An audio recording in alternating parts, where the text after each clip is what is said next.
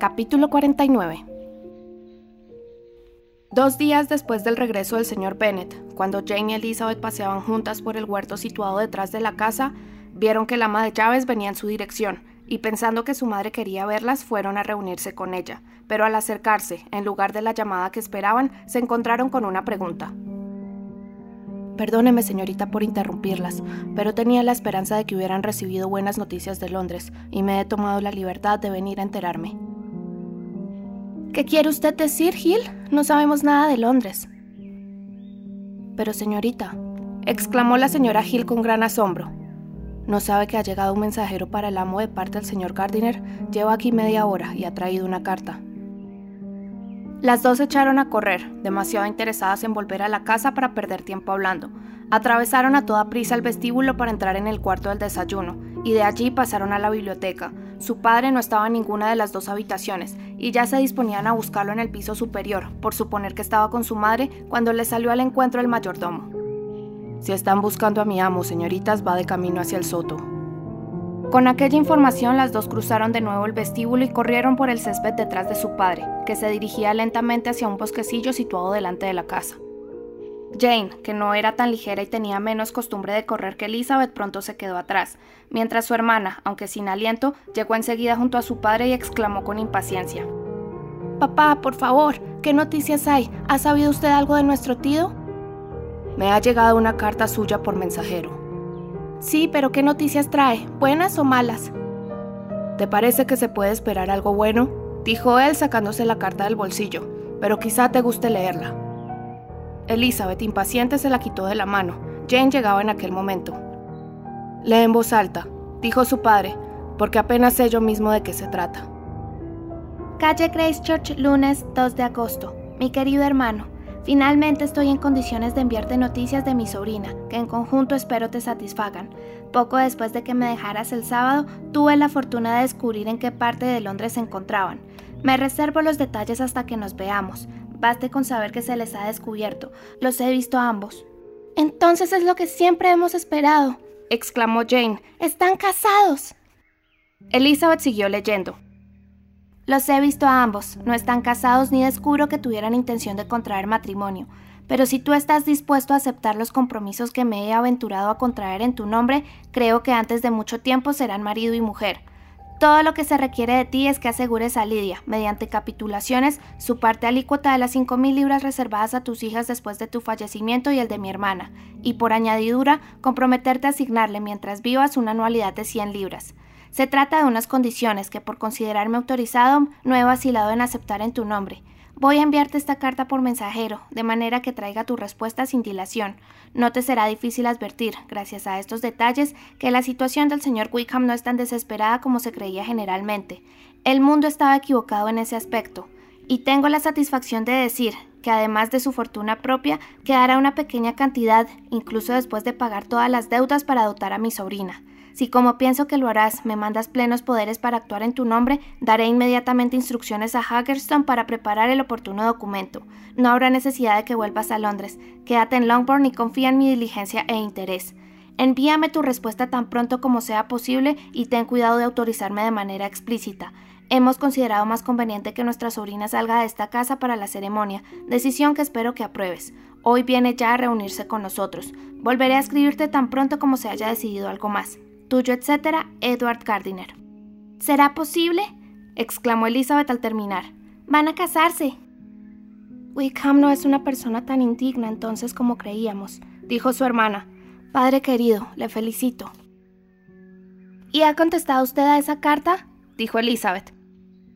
No, pero ha de hacerse enseguida. Elizabeth le rogó con gran ardor que no perdiera más tiempo. Padre, exclamó, vuelva y escriba inmediatamente. Piense en la importancia que tiene cada momento en un caso así. Déjeme que se la escriba yo, dijo Jane, si tanto le desagrada esa tarea. Me desagrada mucho, replicó el señor Bennet, pero hay que hacerlo. Y mientras decía esto último, giró en redondo y volvió con ellas hacia la casa. Supongo, dijo Elizabeth, si se me permite preguntarlo, que habrá que aceptar esas condiciones. ¿Aceptar? Me avergüenza que pida tan poco. Y han de casarse, aunque sea él quien es. Sí, sí, han de casarse, no queda otra solución. Pero me gustaría mucho saber dos cosas. Una, cuánto dinero ha tenido que poner tu tío para conseguir lo que ha conseguido. Y la otra, cómo voy a pagárselo. ¿Dinero? ¿Mi tío? exclamó Jane. ¿Qué quiere usted decir? Quiero decir que ningún hombre en su sano juicio se casaría con Lidia, sin otro aliciente que 100 libras al año mientras yo viva y 50 después de que me muera. Eso es muy cierto, dijo Elizabeth, aunque no se me había ocurrido hasta ahora. Todas sus deudas pagadas y aún quedará algo. Ah, eso debe ser obra de mi tío, que es un hombre bueno y generoso, pero me temo que cree problemas. No se ha podido lograr con una suma pequeña. No, dijo su padre. Wickham es un estúpido si se queda con Lidia por menos de 10.000 libras. Sentiría tener que pensar tan mal de él al comienzo mismo de nuestra nueva relación de parentesco. ¿Diez mil libras? Dios no lo quiera. ¿Cómo sería posible devolver ni la mitad de esa suma? El señor Bennet no respondió, y los tres meditabundos siguieron caminando en silencio hasta llegar a la casa. El padre se dirigió a la biblioteca para escribir, y las hijas entraron en la habitación del desayuno. Se van a casar de verdad, exclamó Elizabeth tan pronto como estuvieron solas. Qué extraño es todo, y tenemos que estar agradecidas por ello. Hemos de alegrarnos que se casen, aunque tengan poquísimas esperanzas de ser felices y a sabiendas de que él es una persona despreciable. Ah, Lidia. Yo me consuelo pensando, replicó Jane, que Wickham no se casaría de todos modos con nuestra hermana si no sintiera verdadero afecto por ella. Aunque nuestro tío, que es tan bueno, haya hecho algo para pagar sus deudas, no creo que se hayan adelantado diez mil libras ni nada parecido. Nuestro tío tiene que pensar en sus propios hijos y aún podrían llegarle más. ¿Cómo presentir siquiera de la mitad de diez mil libras? Si alguna vez llegamos a saber a cuánto ascendían las deudas de Wickham, dijo Elizabeth, y la cantidad con que por su parte se ha dotado a nuestra hermana, sabremos exactamente lo que el señor Gardiner ha hecho por ellos, porque Wickham no tiene un céntimo. Nunca podremos pagar la bondad de nuestros tíos. Llevarla a su casa y proporcionarle su protección y su apoyo personal es un sacrificio que años de gratitud no bastarían para pagar como merece. Y a estas horas ya está con ellos. Si tanta bondad no consigue conmoverla ahora, nunca merecerá ser feliz. ¿Qué encuentro para ella cuando vuelva a ver a nuestra tía? Hemos de esforzarnos por olvidar todo lo sucedido, dijo Jane. Todavía confío en que lleguen a ser felices. Que Wickham consienta en casarse es una prueba, creo yo, de que ha cambiado para bien. Su mutuo afecto lo sostendrá, y me atrevo a pronosticar que sentarán la cabeza y vivirán de una manera tan racional que con el tiempo lograrán que se olviden sus pasadas imprudencias. Su conducta ha sido tal, replicó Elizabeth, que ni tú, ni yo, ni nadie podrá olvidarlas nunca. Es inútil hablar de ello. En aquel momento se les ocurrió que, con toda probabilidad, su madre seguía ignorante de lo sucedido. Fueron por tanto a la biblioteca y le preguntaron a su padre si no quería que se lo hiciera saber. El señor Bennet estaba escribiendo y sin levantar la cabeza respondió fríamente. Como mejor les parezca. ¿Podemos llevar la carta de nuestro tío para leérsela? Lleven lo que quieran y márchense. Elizabeth recogió la carta que estaba sobre el escritorio y las dos subieron juntas al piso alto. Mary y Kitty acompañaban a la señora Bennet. Bastaría, por tanto, una sola comunicación para las tres. Después de una somera preparación para las buenas noticias, se leyó la carta en voz alta. La señora Bennet apenas pudo contenerse. Tan pronto como Jane leyó la frase en la que el señor Gardiner anunciaba su esperanza de que Lydia pudiera casarse pronto, su júbilo estalló, y las líneas siguientes no hicieron más que aumentar su alegría. Ahora era presa de una excitación tan violenta, producida por la satisfacción, como intenso antes el nerviosismo causado por la preocupación y el disgusto. Saber que su hija se iba a casar era suficiente. No le preocupaba su felicidad futura, ni la humillaba el recuerdo de su fuga bochornosa.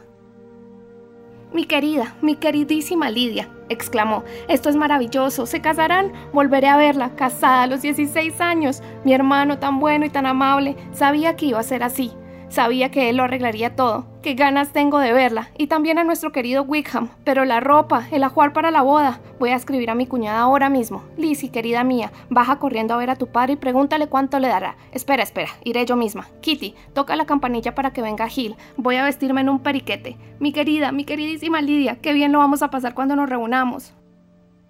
Su hija mayor se esforzó por serenar un poco la violencia de aquellos transportes, recordándole las obligaciones que la generosidad del señor Gardiner imponía a toda la familia. Bueno, exclamó su madre, así es como debe ser. ¿Quién mejor que su tío? Si mi hermano no hubiera tenido familia, yo y mis hijas habríamos heredado todo su dinero, y es la primera vez que recibimos algo de él a excepción de unos cuantos regalos. Vaya, no se puede ser más feliz. Dentro de muy poco tendré una hija casada, la señora Wickham, qué bien suena, y acaba de cumplir los 16 en junio. Mi querida Jane, estoy tan emocionada que no voy a poder escribir, de manera que te dictaré y tú escribirás por mí. Arreglaremos después con tu padre la cuestión del dinero, pero el ajuar hay que encargarlo inmediatamente y ya estaba empezando a dar todos los detalles del percal, la muselina y la batista, y hubiera dictado poco después unos pedidos muy completos si Jane no lo hubiese convencido, aunque con cierta dificultad, de que esperase a que su padre estuviera desocupado para consultarle. Un retraso de un día, señaló la primogénita, apenas tendría importancia, y su madre era demasiado feliz para mostrarse tan obstinada como de costumbre. Muy pronto además se le ocurrieron otros planes.